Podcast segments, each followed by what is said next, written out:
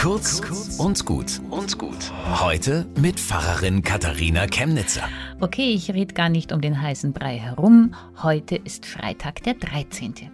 Und gleich zur Beruhigung, statistisch gesehen passiert heute auch nicht mehr und nicht weniger Mist und Missgeschick als sonst. Also keine Panik. Andererseits machen solche Tage einem zumindest bewusst, wie wir an unserem Glück hängen, daran, dass alles heil bleibt, am Körper, Auto, Haus, Freundschaft, Beruf. Also drehe ich jetzt die Stimmung dieses Tages mal um. Nicht auf das schauen, was schiefgehen könnte, sondern auf das, was heil bleiben soll, weil es kostbar ist.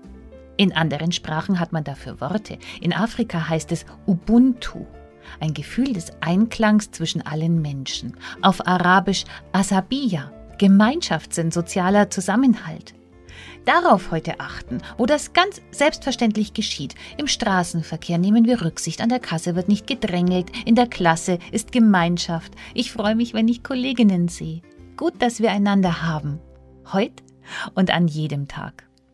Bis zum nächsten Mal.